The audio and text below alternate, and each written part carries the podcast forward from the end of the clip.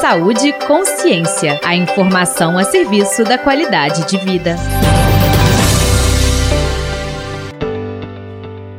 Olá! Animais peçonhentos são aqueles que produzem veneno e têm condições naturais para introduzir essa substância em presas ou predadores. Entre os principais estão as cobras, escorpiões, aranhas, abelhas e vespas. Você sabia que no Brasil, entre 2017 e 2021, foram notificados mais de 1 milhão e 200 mil acidentes por animais peçonhentos? Os dados são do Sistema de Informação de Agravos de Notificação, o SINAM, do governo federal. Por isso, nesta semana, o Saúde Consciência vai falar sobre dois desses acidentes, os com cobras e com escorpiões, e vai dar dicas de prevenção e o que fazer em casos de picadas por esses animais. Eu sou Giovanna Maldini e no episódio de hoje vamos falar sobre os acidentes por escorpiões com a professora do Departamento de Clínica Médica da Faculdade de Medicina da UFMG, Luciana Silveira.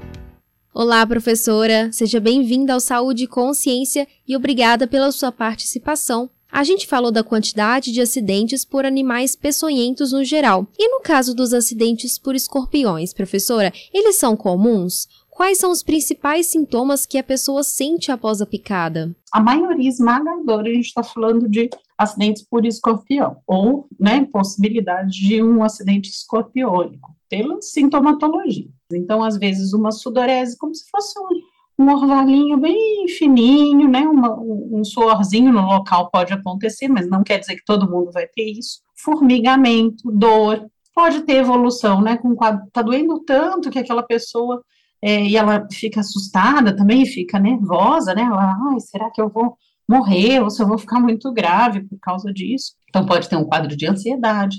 A dor e a própria ansiedade, o próprio nervosismo, né, pode fazer com que a frequência cardíaca, a frequência respiratória é, aumente. Então, a gente precisa ver o que, que é responsabilidade da dor, do nervosismo e se cuidando disso tudo, orientando, atendendo a pessoa, isso melhora, ou se o quadro evolui com sinais de, de acidentes moderados e até graves acima de 90, 95% dos casos vão ser acidentes leves na população em geral.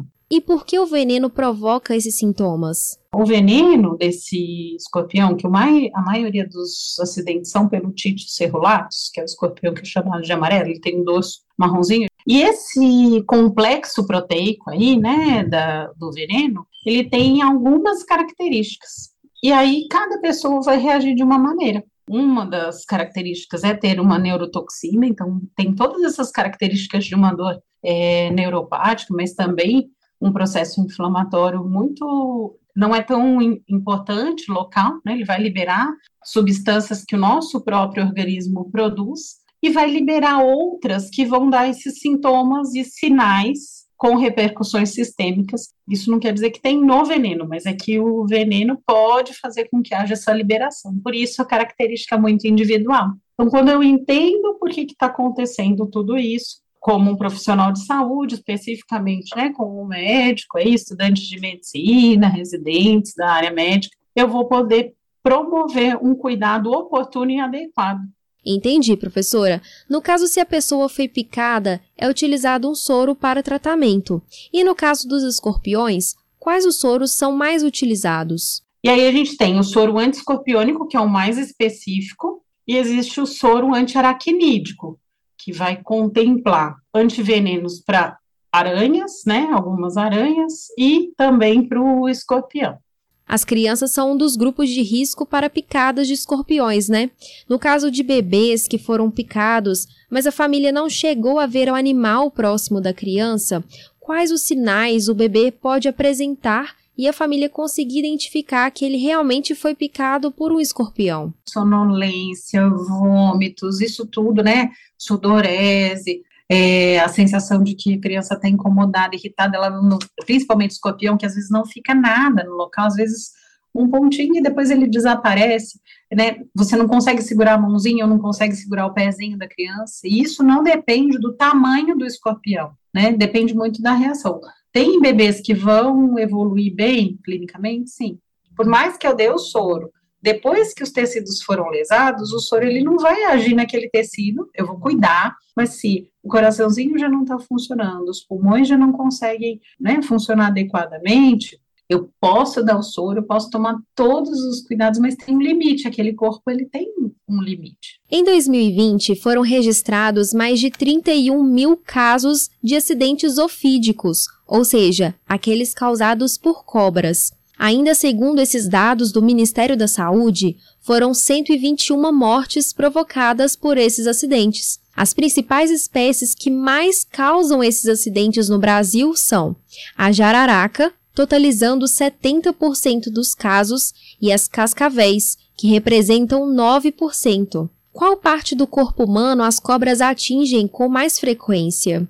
Não tem muita dúvida quando a gente está falando de membro inferior. Então, em torno aí de 70, às vezes 80% dos acidentes acontecem nos membros inferiores. Dedos dos pés, pés, tornozelos, né? Cabeça, ombro, joelho, pé. Então, todos os membros inferiores abaixo aí da cintura. Se acontecer um acidente por cobra, o ideal é identificar qual espécie picou para saber se ela é peçonhenta ou não e facilitar no momento de tomar o soro específico para aquele veneno no hospital. Como as pessoas podem fazer essa identificação, professora? É recomendado coletar o animal? E aí é importante que eu identifique a cobra. Mas antes de identificar a cobra, qual que é o objetivo da população em geral? É não interagir. Teve o um acidente, conseguiu tirar uma foto. Se o animal foi morto, né?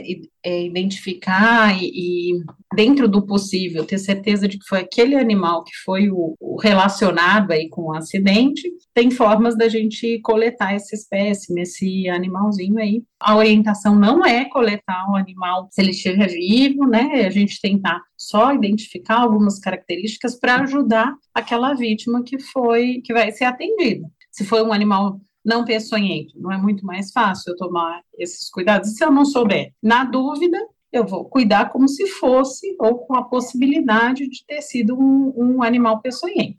Conhecer as características do local onde aconteceu o acidente também pode ajudar a identificar a espécie, né, professora? Em quais locais esses acidentes são mais comuns? No meio ambiente, ou se eu estiver trabalhando, por exemplo, num laboratório de extração de venenos, numa fundação zoobotânica, como, como a gente tem aqui. Então, existem é, profissionais que têm mais risco, profissionais trabalhadores rurais, biólogos, veterinários, né? Tem um maior risco de ter essa interação. Se eu tiver em ambientes diferentes existem riscos de acidentes com animais diferentes. Por quê? As jararacas, né, os botrópicos, eles vivem num ambiente mais úmido, onde tem mais água. Essas características, elas são fundamentais para ajudarem no raciocínio clínico de quem for atender. Lugares mais pedregosos, mais secos, mais áridos, a cascavel vai preferir ambientes assim. Quer dizer que nunca vai ter uma cascavel num lugar mais úmido? Não, pode acontecer. Mas preferencialmente esses são os ambientes em que eles mais povoam, né, onde elas mais ficam. A gente tem aqui no Brasil de interesses de interesse médico também, né, como é, cobras que conseguem inocular o veneno por meio das suas presas. A gente tem as corais verdadeiras, né, as micruros, as, as laqueses, que são as surucucus, que são aquelas cobras mais maiores, elas ficam principalmente na Mata Atlântica, ela é conhecida como uma cobra do chocolate, que fica nos cacaueiros, então é um, uma característica que vai ajudando a, a imaginar quais tipos de animais podem estar relacionados com algum acidente. Caso aconteça algum acidente por animais peçonhentos, o que as pessoas devem fazer de imediato? lavar com água e sabão, manter o membro, o lugar afetado, né, é, elevado de preferência, porque se tirar anéis, relógios, pulseiras, brincos, tudo que pudesse garrotear aquele, aquele espaço, aquele ambiente, se tiver alguma dificuldade respiratória, se tiver aparelho móvel, dentadura, às vezes alguma prótese dentária já retirar para a pessoa não engasgar, né, não ter nenhuma dificuldade, isso vai servir para todos os acidentes qualquer quadro de alergia mais grave. É, e ligar para o SAMU, né, para o serviço de remoção de urgência, dependendo de onde estiver, se estiver, às vezes, num ambiente que precise de bombeiro, ou retirado, às vezes, por transporte aéreo, isso tudo é orientado pelo telefone. E se eu tiver condições ou precisar de alguma informação específica toxicológica, no centro de informação mais próximo e o Disque Intoxicações aí, que a gente tem o número também. E o que não deve ser feito nesse momento, professora? Não dar nada para essa pessoa comer ou beber, especialmente algo que possa alterar o nível de senso-percepção dela, né? Não fazer garrote, não amarrar, não espremer, não macerar, não chupar, não chupar a perna do, da outra pessoa, o, o dedão do pé da outra pessoa, não colocar fezes, não tomar garrafada, né? Que o pessoal coloca lá a cobra dentro do, da, da cachaça e bebe. Não é para fazer nada disso. É tudo não, não, não. O recomendado é buscar atendimento médico o mais rápido possível. Mas se às vezes a pessoa está longe de um centro de saúde, o que fazer nesses casos? É, em princípio, é a remoção para o local mais próximo onde tiver médico, porque daí estabiliza essa pessoa, não dá para ela ficar procurando, andando, não, não demorar. É claro que o 192, mesmo que esteja longe, vai dar as orientações baseadas nas informações se a pessoa estiver inconsciente. Eu não posso remover aquela pessoa, porque tem um risco. É pouco provável dentro desses quadros geofídicos, principalmente, que ela fique inconsciente, a não ser que ela tenha caído de algum lugar, ou batido a cabeça, ou uma convulsão, que não é muito comum nesses primeiros momentos, assim, sabe? No mais, é, eu acho que as orientações é não administrar nada via oral, não, né, tirar tudo que pode ser garroteado, e se tiver condições de remoção segura, levar essa pessoa, mas não pode ser uma pessoa, às vezes tem um monte de gente que bebeu, não vai pegar o carro para levar, né? O ideal é que peça ambulância e tal. O soro antiveneno, ele normalmente fica no raio em torno de 200 a 300 quilômetros de onde tem, mas pode ser feita uma comunicação. Se não tiver telefone, não tiver nada, essa pessoa vai ser higienizada, fazer o cuidado, acalmar essa pessoa, alguém que tenha condição de levá-la até o local mais próximo para uma avaliação médica. Depois de entendermos mais sobre os acidentes com animais peçonhentos e como agir caso uma pessoa seja picada, é importante saber sobre as formas de prevenir o contato com esses animais, sejam cobras, escorpiões, lagartas, aranhas, entre outros. O ambiente contribui muito para o aparecimento desses e de outros animais, né, professora? Fala um pouquinho disso para a gente. Então, eu posso ter esse acidente, por exemplo, quando eu estou exercendo a minha profissão, então, se eu trabalho no campo, então eu posso ter um acidente de trabalho, ou se eu trabalho, por exemplo, como a coleta de recicláveis, eu posso interagir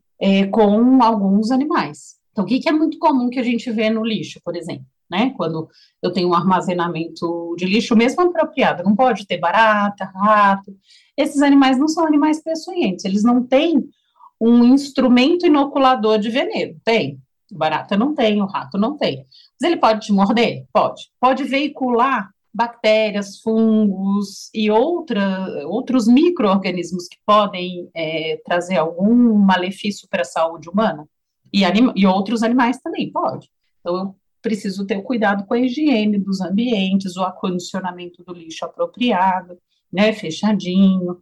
E quando a gente estiver falando de reciclagem, precisa estar tá limpo, e eu tenho que tomar esses cuidados quando eu estiver interagindo com, com esse substrato, com, com esses espécimes também. Inclusive, esses outros animais que a senhora mencionou também podem atrair animais peçonhentos, né, professora? Os alimentos desses animais que são peçonhentos, eles podem ser alimentos não peçonhentos. Então, a barata, ela não é peçonhenta, mas ela pode ser o prato favorito, por exemplo, do, das lacraias, dos escorpiões, de, de aranhas. Então, onde tiver barata, onde não estiverem aparecendo as baratas ali, pode ser que elas estejam sendo fonte de alimento para esses animais peçonhentos. Então, são algumas dicas do controle biológico ou do controle desses alimentos para que eu não tenha os animais peçonhentos próximos a mim ou a minha família, no meu ambiente né, de trabalho ou de estudo ou ainda de residência. E quais outras formas de prevenir o aparecimento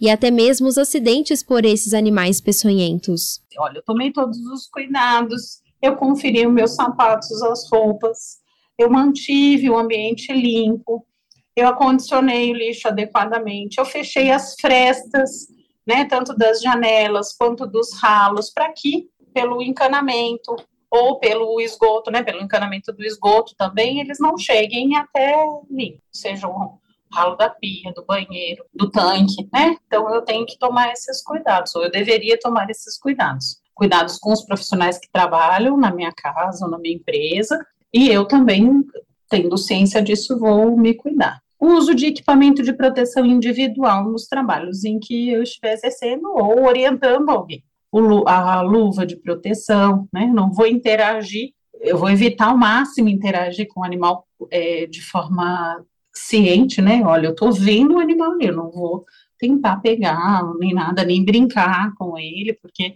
eu não sei às vezes se o animal ele é peçonhento ou não.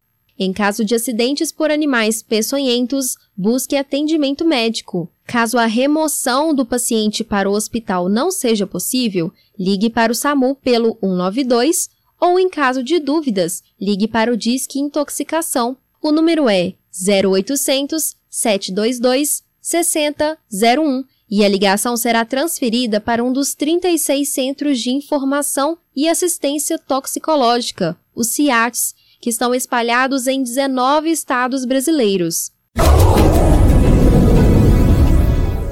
E professora, muito obrigada pela sua participação. Encerramos aqui mais um episódio do podcast Saúde e Consciência. Mas não deixe de participar com a gente por meio de comentários, dúvidas e sugestões que podem ser encaminhados para o nosso WhatsApp. O número é 031 985760326. E siga o Saúde e Consciência no seu agregador de podcast preferido e ative as notificações para ficar por dentro de tudo que postamos. Esta edição foi produzida por Carolina Magalhães. Eu sou Giovanna Maldini. Informação é saúde e até a próxima. Você ouviu Saúde e Consciência. Uma produção do Centro de Comunicação Social da Faculdade de Medicina da UFMG.